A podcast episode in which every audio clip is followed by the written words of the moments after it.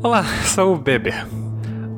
estamos em abril de 2023 e eu tenho hoje 28 anos.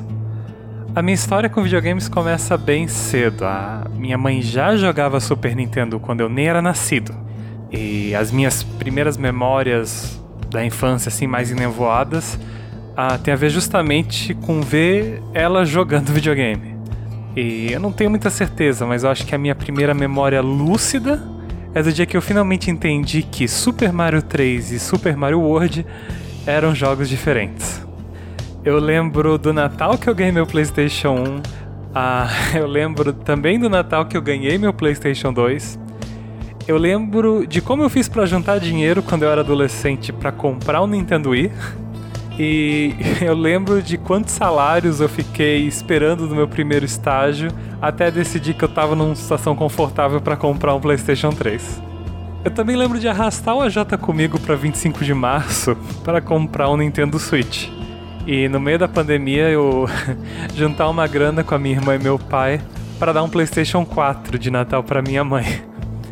Meio que fechando esse ciclo que havia começado há 28 anos.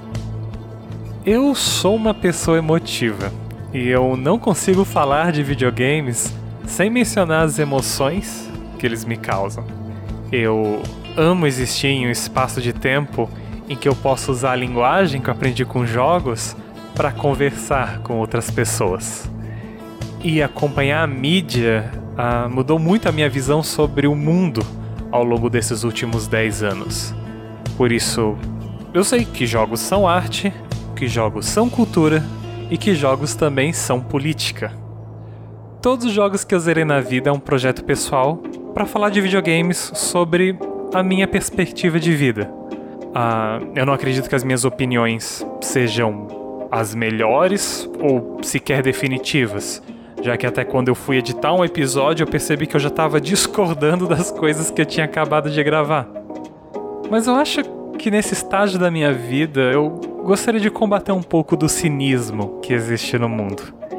E te explicar que, mesmo que as outras pessoas não vão entender o valor que damos para os jogos, o importante mesmo é como que a nossa interpretação dos jogos fala muito sobre a gente.